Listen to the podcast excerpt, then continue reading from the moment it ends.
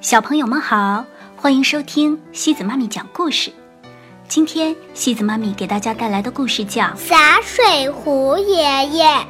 这个故事是由日本的大野八生创作的，由黄素君翻译。洒水壶爷爷一直在这个家工作，除了打扫后洒水，他还要和小斑点狗一起玩玩水。味儿，味儿，谢谢您，洒水壶爷爷。小斑点狗看上去心情很不错。洒水壶爷爷的主要工作是给花盆里的花儿们浇水，花儿们都开得很美呀。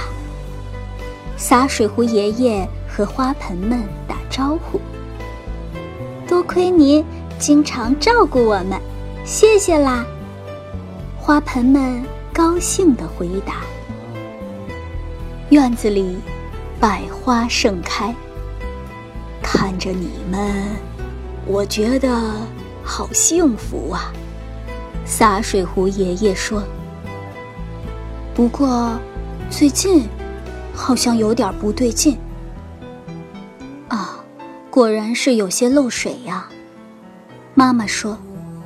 他举起洒水壶，爷爷一看，果然在底部有一个小洞。洒水壶爷爷有点无精打采。怎么啦？苹果树问。我的屁股上好像破了个洞。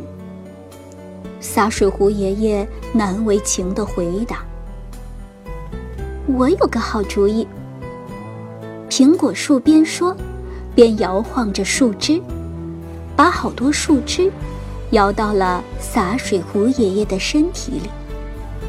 这样，树叶就能把洞堵上了。谢谢，洒水壶爷爷小声的回答。到了第二天早晨，哎呀，怎么这么多树叶呀？妈妈说着。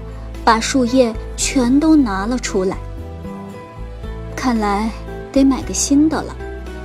妈妈说。有一天，小满问妈妈：“妈妈，你买了新的洒水壶呀？”“嗯，以前用的那个漏水了。”妈妈回答。从那以后，洒水壶爷爷就被放在了苹果树下。好多树叶飘落下来，落在了他的身上。我可以吃这些树叶吗？蚯蚓哧溜哧溜地扭动着身子问。可以呀，洒水壶爷爷说。不过，你是从哪儿进来的呢？我呀，是从您屁股上的洞钻进来的呀。蚯蚓回答道：“哦，还真有个洞啊！”洒水壶爷爷显得灰心丧气。不久，冬天来了，洒水壶爷爷安静的睡着了。已经是春天啦！洒水壶爷爷被蚯蚓的声音叫醒了。冬天里，我吃了好多树叶，又舒舒服服的睡了一大觉。蚯蚓一边说，一边钻回了泥土里。没过多久，春天的暴风雨来了。帮帮我！洒水壶爷爷一瞬间被大风刮了起来。要紧吗？锦菜问：“真是被风刮得够呛啊！”洒水壶爷爷说：“哎，哪儿来的这么多泥土啊？”蚯蚓把里面的落叶全吃光了。那是蚯蚓的便便呀！